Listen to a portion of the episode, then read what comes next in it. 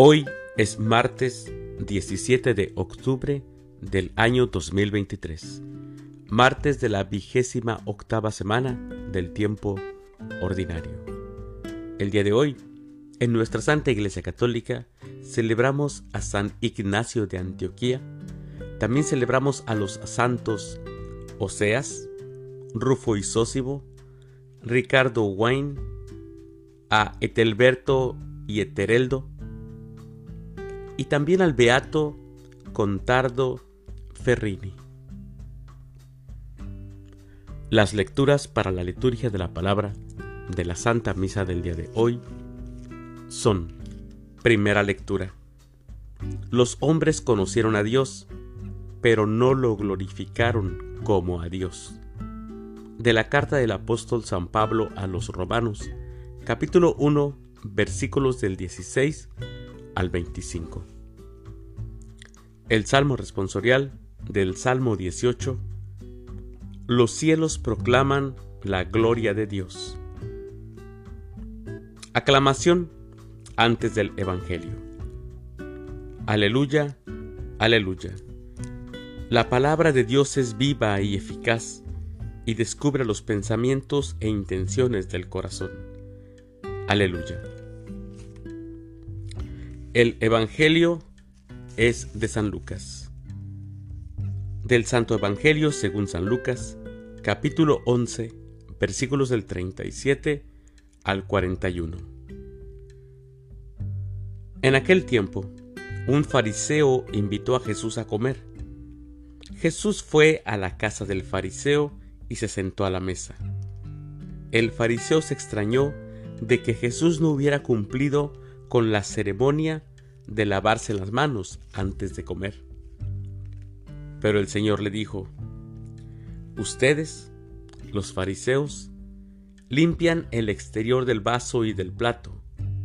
En cambio, el interior de ustedes está lleno de robos y maldad. Insensatos.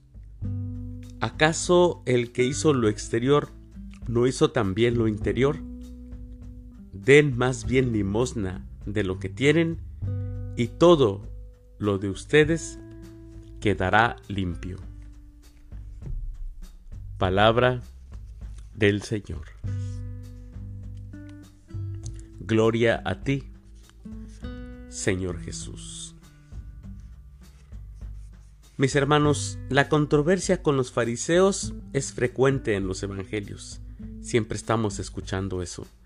Esto refleja la dificultad que había entre el pensamiento de ellos con la buena noticia, con la buena del Evangelio que trae Jesús, que es Jesús.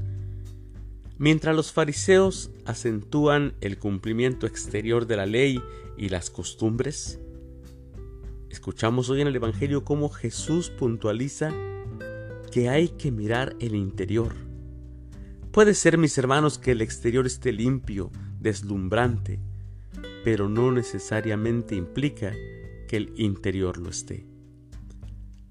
Las apariencias, mis hermanos, no comulgan con la vida de fe. ¿De qué sirve presentar una postura cualesquiera que sea y tener el interior lleno de podredumbre? ¿Cuánto vale el cumplimiento de la ley y un precepto si en la vida de todos los días se actúa de mala manera? Mis hermanos, la vida de fe tiene que ser coherente con la vida diaria, con nuestra vida cotidiana. Recordemos que de lo que esté lleno el interior, hablarán los labios. Por eso es que ahora la gente dice tantas vulgaridades, y tantas maldiciones porque han sacado a Dios de su corazón. Mis queridos hermanos, les deseo que tengan un excelente martes. Que Dios los bendiga.